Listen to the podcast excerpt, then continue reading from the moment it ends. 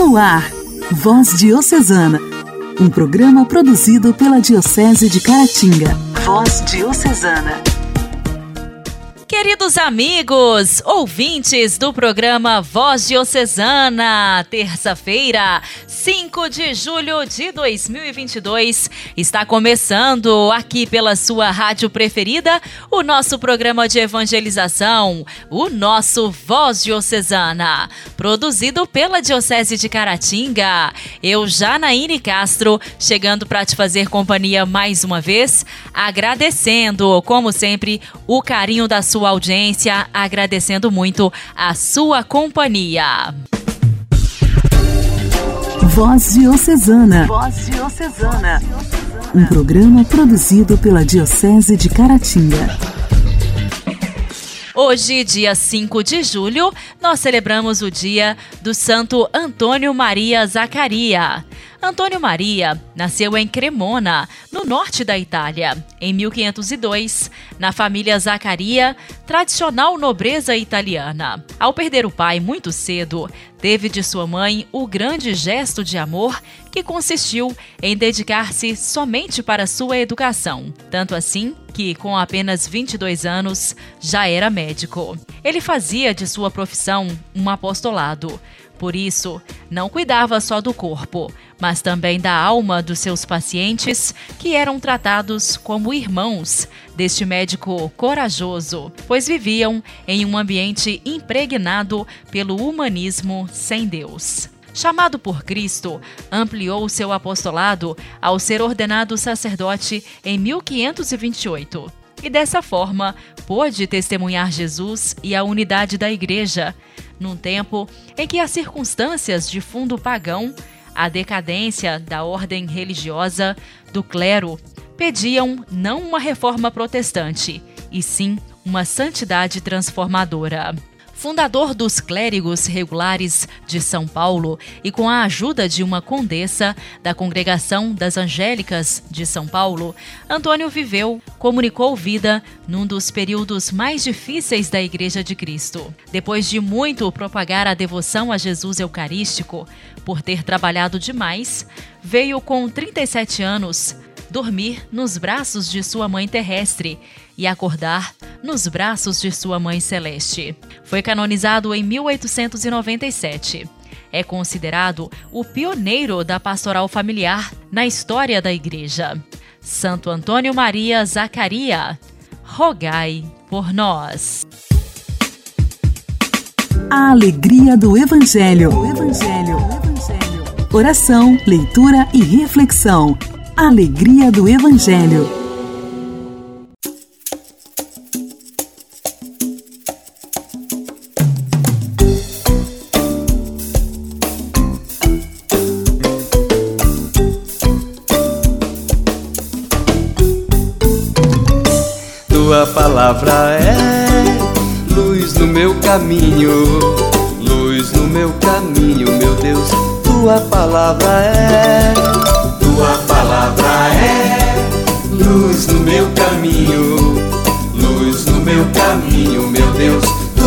Palavra é, tua palavra está nas ondas do mar, tua palavra está no sol a brilhar. Tua palavra está no pensamento, no sentimento. Tua palavra está. Tua palavra está no pensamento, no sentimento. Tua palavra está. Tua palavra é luz no meu caminho, luz no meu caminho, meu Deus. Tua palavra é. Tua palavra é luz no meu caminho, luz no meu caminho, meu Deus, tua palavra é. Tua palavra está no som do trovão, tua palavra está no tom da canção, tua palavra está na consciência e na ciência, tua palavra está. Tua palavra está na consciência e na ciência tua palavra está, tua palavra é luz no meu caminho, luz no meu caminho meu Deus, tua palavra é, tua palavra é luz no meu caminho, luz no meu caminho, meu Deus, tua palavra é. Tua palavra está na beleza da flor, tua palavra está na grandeza do amor. Tua palavra está na liberdade, na amizade. Tua palavra está, tua palavra está na liberdade, na amizade. Tua palavra está, tua palavra é luz no meu caminho, luz no meu caminho, meu Deus. Tua palavra é, tua palavra é luz no meu caminho, luz no meu caminho, meu Deus. Tua palavra é, tua palavra é, tua palavra é.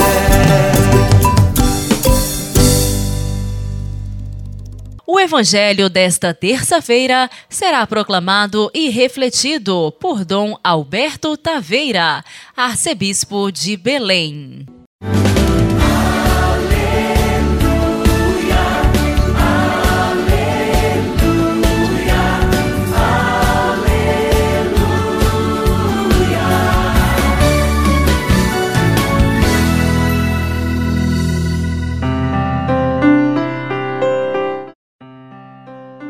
Naquele tempo apresentaram a Jesus um homem mudo que estava possuído pelo demônio.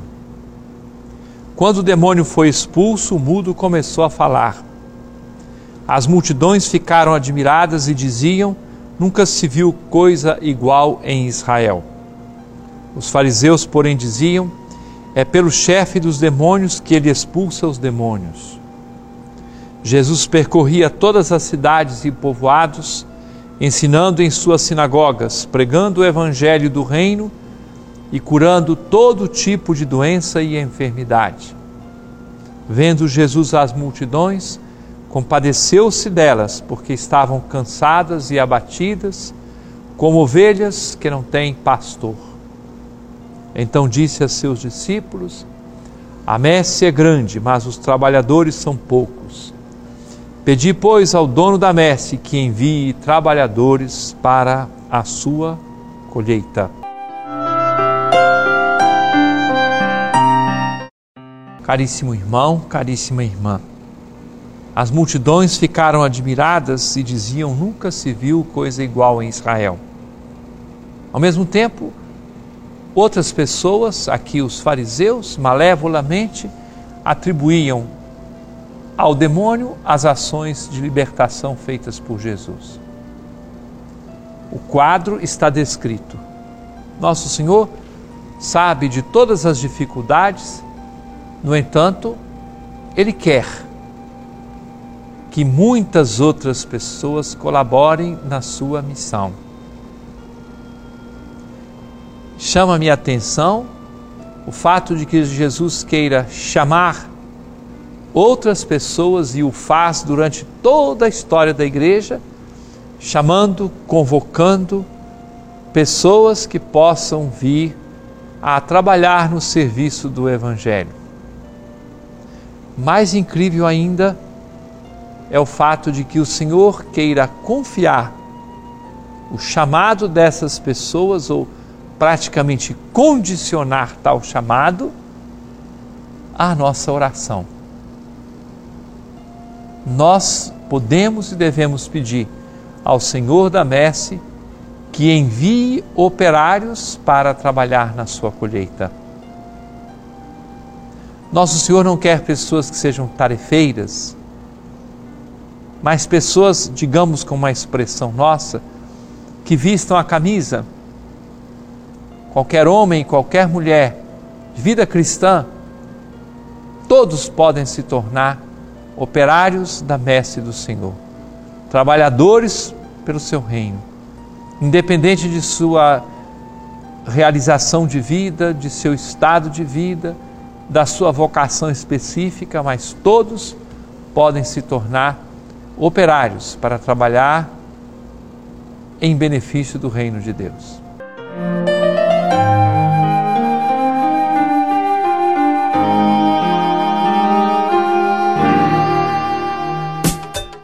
Diálogo Cristão.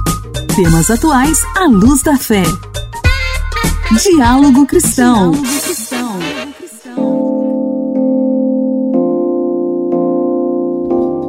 Desde ontem, os trabalhadores, aposentados e pensionistas que estão indo às agências do Instituto Nacional do Seguro Social, INSS, estão tendo novas regras de atendimento. As mudanças abrangem horários de abertura ao público, tipo de agendamento, o direito a acompanhante, a entrega de documentos e a validade de carteiras de identidade antigas. Hoje, aqui no quadro Diálogo Cristão, quem fala pra gente sobre essas mudanças é a repórter Luciana Clara. Olá, Luciana! Olá, Janaíne. Olá, ouvintes do programa Voz Diocesana. As mudanças constam da Portaria 1027, publicada na última quarta-feira, dia 29 de junho, no Diário Oficial da União. As novas normas oficializam regulamentação feita em agosto de 2021 as agências deverão funcionar por 12 horas diárias, com o horário de abertura fixado entre as 6 e meia e as 10 da manhã. No entanto, o horário de atendimento ao público em geral deverá começar entre as 7 e 8 horas, funcionando por 6 horas diárias ininterruptas. O horário da tarde será dedicado às perícias médicas agendadas e a outros atendimentos internos. A portaria regulamentou a identificação para o público externo entrar na agência. O segurado deve apresentar documento oficial com foto. Doentes e pessoas a partir de 60 anos podem apresentar a carteira de identidade, que deve ser aceita pelo servidor, mesmo com rasuras. A nova norma pretende diminuir o número de acompanhantes nos postos de atendimento. Apenas segurados com deficiência auditiva terão direito de entrar com acompanhante. Nas demais situações, caberá ao servidor responsável pelo atendimento decidir sobre a presença de mais uma pessoa no recinto. O artigo 24 da portaria dispensa a exigência de procuração nas entregas simples de documentos nas agências do INSS. No entanto, a procuração ou algum documento legal que comprove a representação será pedida caso o representante tiver de se manifestar sobre o cumprimento de alguma exigência. Nos processos de justificações administrativas, quando o segurado apresenta testemunhas com valor de prova, a agência deverá fornecer um servidor exclusivo para o atendimento. Ao marcar os depoimentos, o funcionário deverá informar se a testemunha depõe por determinação administrativa ou judicial. A norma reintroduziu o agendamento prévio em quase todas as situações para atendimento nas agências. O segurado poderá agendar a visita no aplicativo Meu INSS ou pelo telefone 135, recebendo uma senha ao chegar à agência no dia e na hora marcados. Os casos mais complexos ou que não possam ser resolvidos de forma remota podem ser agendados na Central 135 ou, excepcionalmente, nas agências, na modalidade atendimento específico. O atendimento específico será autorizado nas seguintes situações impossibilidade de informação ou de conclusão do pedido pelos canais remotos. Quando a Central 135 não puder atender a demanda e houver orientação para que o operador mande o interessado a uma agência. Recursos pedidos por empresas pedido de contestação de nexos técnicos previdenciários, ciência do cidadão referente à necessidade de inscrição no Cadastro Único para Programas Sociais do Governo Federal, CadÚnico, reativação do benefício de prestação continuada BPC após a atualização do CadÚnico. Desde o início de março, as agências do INSS estavam atendendo o público sem a necessidade de agendamento. Em março de 2020, o atendimento presencial foi suspenso por causa da pandemia de Covid-19. No fim de 2020, os postos do INSS voltaram a atender o público, mas com marcação prévia. Igreja, em Ação.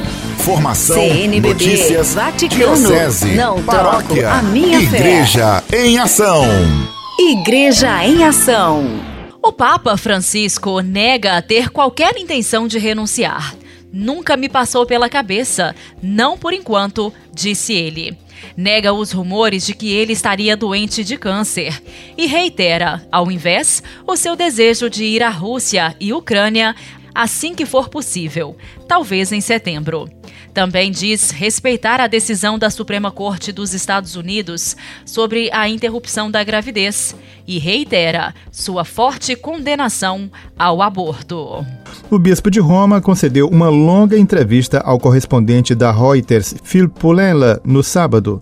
O encontro durou cerca de 90 minutos e este é um relato inicial com alguns dos conteúdos publicados pela agência.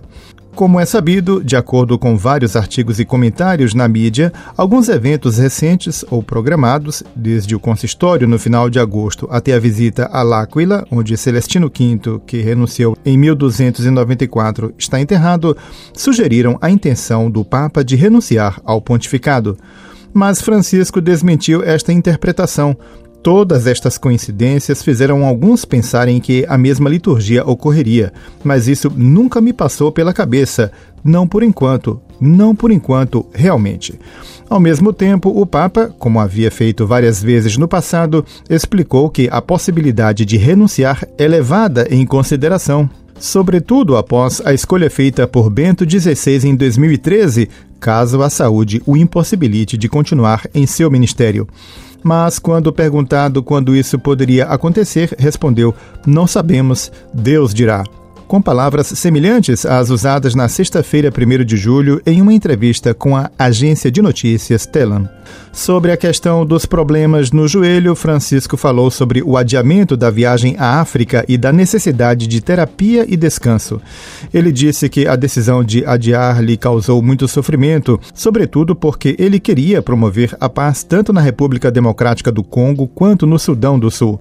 O Papa, observa o entrevistador, usou uma bengala para entrar na sala de recepção no andar térreo da Casa Santa Marta, no Vaticano. E em seguida deu detalhes sobre o estado de seu joelho, dizendo que sofreu uma pequena fratura quando deu um passo falso enquanto um ligamento estava inflamado.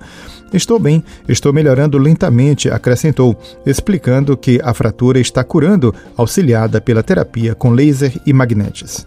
Em seguida, Francisco desmentiu os rumores de que havia sido diagnosticado com câncer há um ano, quando foi submetido a uma operação de seis horas para remover uma parte de seu cólon devido à diverticulite, uma condição comum em idosos. A operação foi um grande sucesso, disse o Papa, acrescentando com um sorriso em seu rosto que eles não me disseram nada sobre o suposto câncer, o que descartou como fofocas de corte. Sucessivamente, declarou a Reuters que não queria uma operação no joelho porque a anestesia geral da cirurgia do ano passado tinha tido efeitos colaterais negativos. A entrevista abordou em seguida questões internacionais. Falando da situação na Ucrânia, Francisco observou que houve contatos entre o secretário de Estado Pietro Parolin e o ministro das Relações Exteriores russo Sergei Lavrov sobre uma possível viagem a Moscou. Os sinais iniciais não eram bons. Falou-se desta possível viagem pela primeira vez há vários meses, disse o Papa, explicando que Moscou respondeu que este não era o momento certo. Deixou entender, no entanto, que algo poderia ter mudado agora. Eu gostaria de ir à Ucrânia e queria ir primeiro a Moscou. Trocamos mensagens sobre isso, porque pensei que se o presidente russo me concedesse uma pequena janela para servir a causa da paz. E agora é possível, depois que eu voltar do Canadá, que eu consiga ir à Ucrânia. A primeira coisa a fazer é ir à Rússia para tentar ajudar de alguma forma, mas eu gostaria de ir às duas capitais. Por fim, o Papa, na entrevista com Phil Pulela, tocou no assunto da decisão da Suprema Corte dos Estados Unidos, que derrubou a histórica decisão Roe contra Wood, que estabelecia o direito de uma mulher a abortar. Francisco disse que respeitava a decisão, mas não tinha informações suficientes para falar sobre ela de um ponto de vista jurídico. Mas também condenou fortemente o aborto, comparando, como havia feito muitas vezes antes, a contratação de um sicário. Eu pergunto: é legítimo, é justo eliminar uma vida humana para resolver um problema? O Papa também foi solicitado a comentar sobre o debate em curso nos Estados Unidos sobre se um político católico que se opõe pessoalmente ao aborto, mas apoia o direito de outros de escolher, pode receber a comunhão. A presidente da Câmara dos Deputados, Nancy Pelosi, por exemplo, foi proibida de receber a Eucaristia pelo arcebispo de sua arquidiocese, São Francisco, mas recebe regularmente a comunhão em uma paróquia em Washington. E na semana passada recebeu a comunhão de um padre durante a missa em São Pedro, presidida pelo pontífice. Quando a igreja perde sua natureza pastoral, quando um bispo perde sua natureza pastoral, isto causa um problema político, comentou o Papa. Isto é tudo o que posso dizer. Voz Diocesana. Voz Diocesana.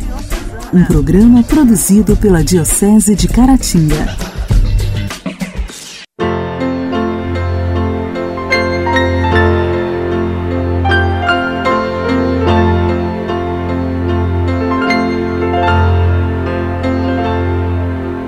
Põe teu coração no meu coração no teu. Não tenhas medo de abraçar a cruz. Tens também meu ombro e minha força, eu sou Jesus. Vem comigo, vem que eu sei. A jornada é longa e eu direi Quais os perigos de me acompanhar? É um caminho estreito, mas é feito para chegar. Segue os passos que eu darei. Prende a tua cruz na minha. Vai servir meu povo faça como eu. Ele sofre menos quando encontra um sireneu.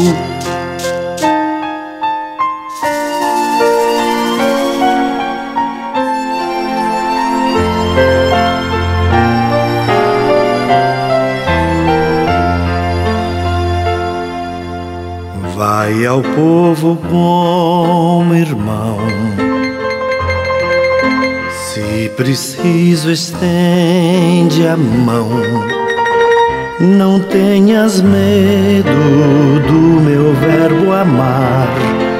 Tem seus contratempos, mas o tempo é de ajudar. Teu projeto eu já tracei. Vai ao povo que eu te ensinarei o jeito certo de me anunciar. Basta que me peças que eu te ajudo a não errar. Usa a fé com mais razão. Busca mais sabedoria para chegar ao povo ser um aprendiz do que o povo fala e do que a minha igreja diz.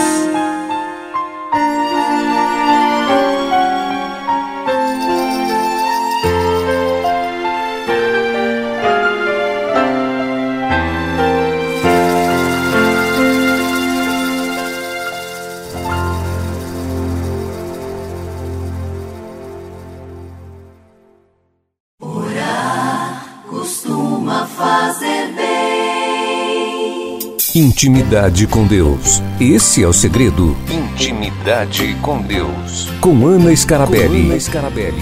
Orar costuma fazer bem. Louvado seja nosso Senhor Jesus Cristo. Para sempre seja louvado. Na voz diocesana, hora da intimidade com o Senhor.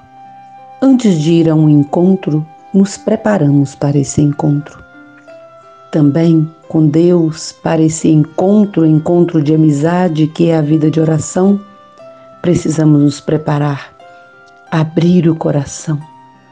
Tome consciência de com quem se vai falar. É com Ele, Ele que nos conduz. É um encontro marcante. É um encontro profundo. A oração é esse encontro profundo. Então, durante o dia, durante a vida, durante a existência, durante o hoje, durante o agora, faça esse encontro nele, com ele e deixe também ele falar. Deixe ele te olhar e olhe para ele. Glória ao Pai, ao Filho e ao Espírito Santo, como era no princípio, agora e sempre. Amém.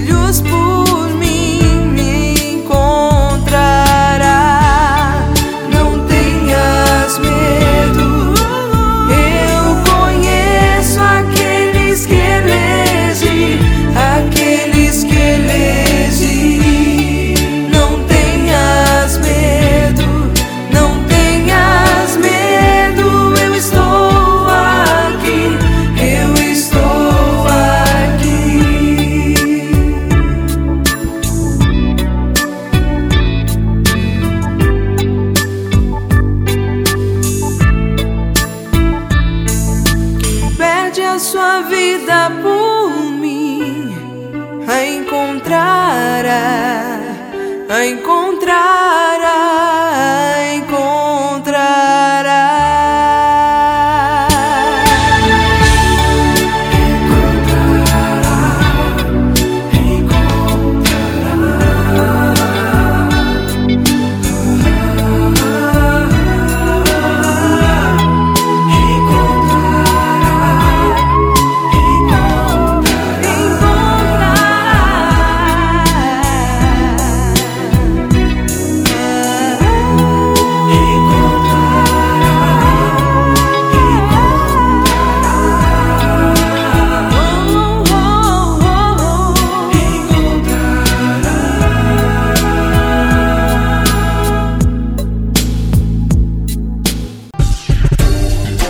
Voz Diocesana. Voz Diocesana. Um programa produzido pela Diocese de Caratinga. Amados ouvintes, nesta terça-feira estamos chegando ao fim de mais um programa Voz Diocesana. Você que esteve com seu radinho ligado ou acompanhando através da internet, recebam o meu forte abraço. Muito obrigada pela sua audiência. Amanhã, se Deus quiser, estaremos de volta por aqui. Forte abraço para você. Você ouviu Voz Diocesana um programa da Diocese de Caratinga. Voz Diocesana.